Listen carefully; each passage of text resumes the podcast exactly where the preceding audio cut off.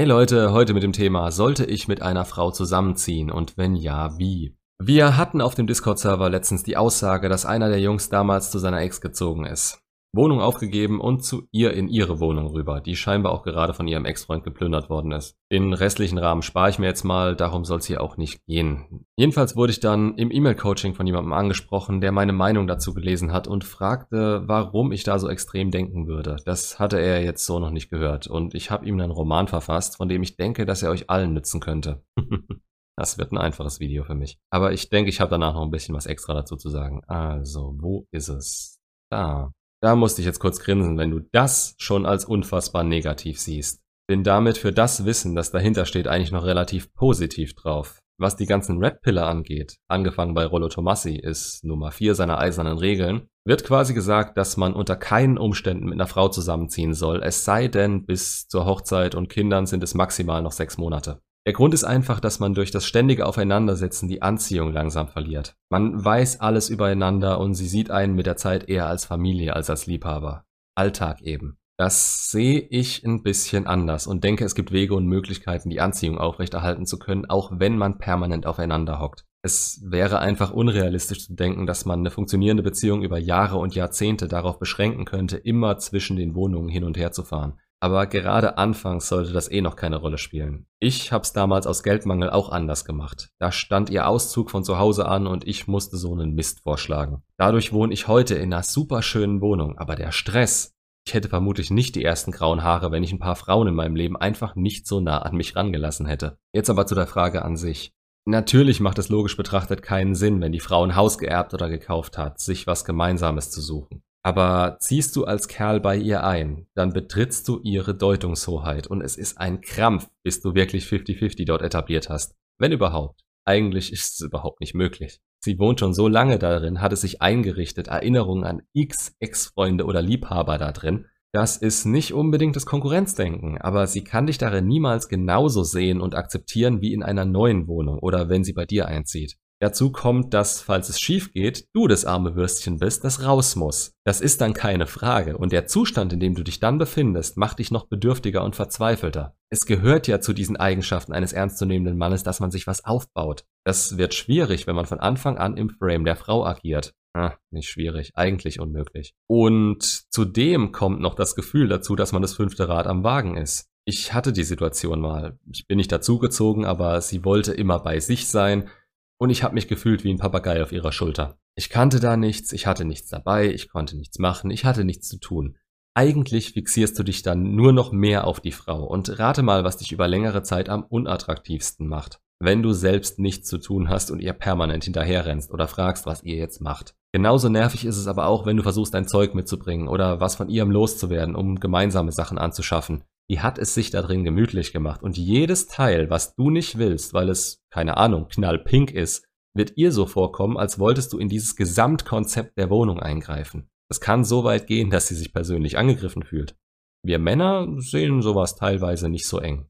Ausnahmen bestätigen die Regel, ich weiß. Aber überleg mal, was passiert, wenn sie bei dir einzieht. Ich habe hier so ein Kallax-Regal von Ikea mit 25 Fächern. Davor war da mal pro Fach ein Bild, die Hausbar und so weiter da drin. Relativ übersichtlich. Eine Sache pro Fach, allerhöchstens. Das ist mir dann zwischenzeitlich beim Saubermachen mal aufgefallen, dass da auf einmal ein Scheißdreck drin stand, den ich vorher so noch gar nicht bemerkt habe.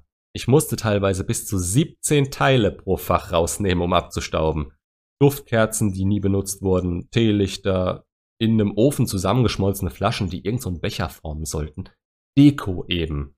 Also die Frauen machen das dann relativ geschickt, akzeptiert aber für gewöhnlich die Einrichtung an sich, wenn sie bei dir einzieht. Irgendwann kann man da mal darüber reden, ein bisschen was loszuwerden und Gemeinsames zu kaufen.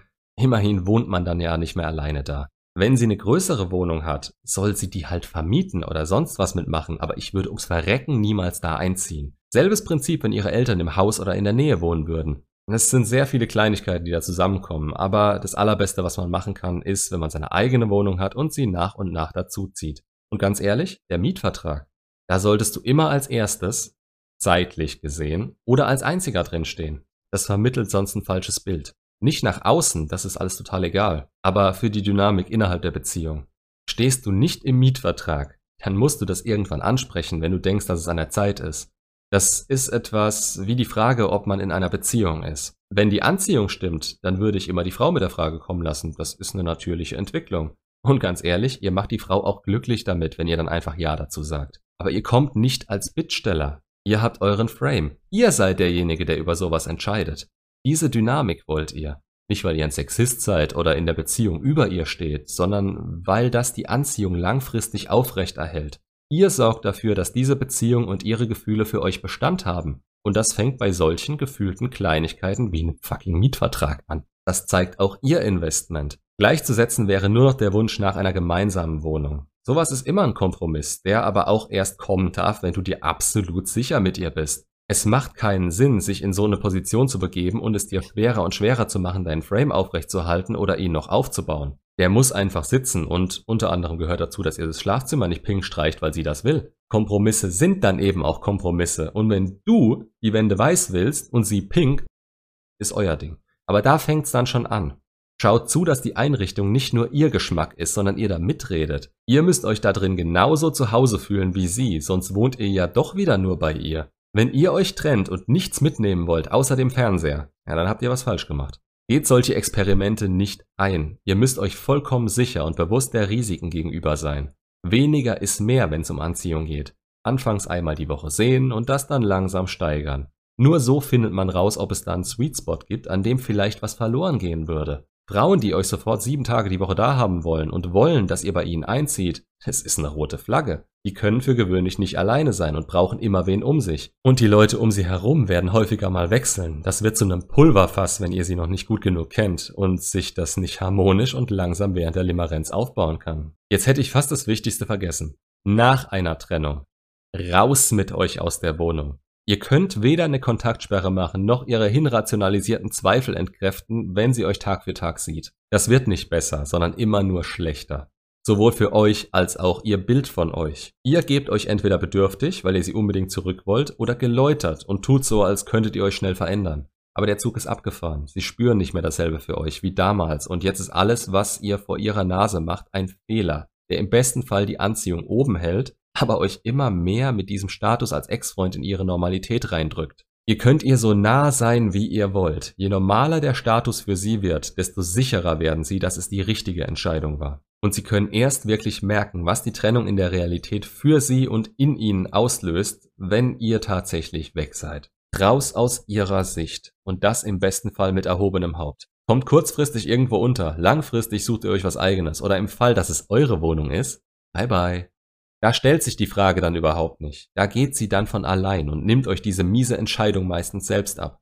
Wenn nicht, müsst ihr halt ein Machtwort sprechen. Ja, aber kein, hey du, gut, weißt du was, ich schlaf die nächsten Nächte bei Freunden, während du deinen Auszug vorbereitest.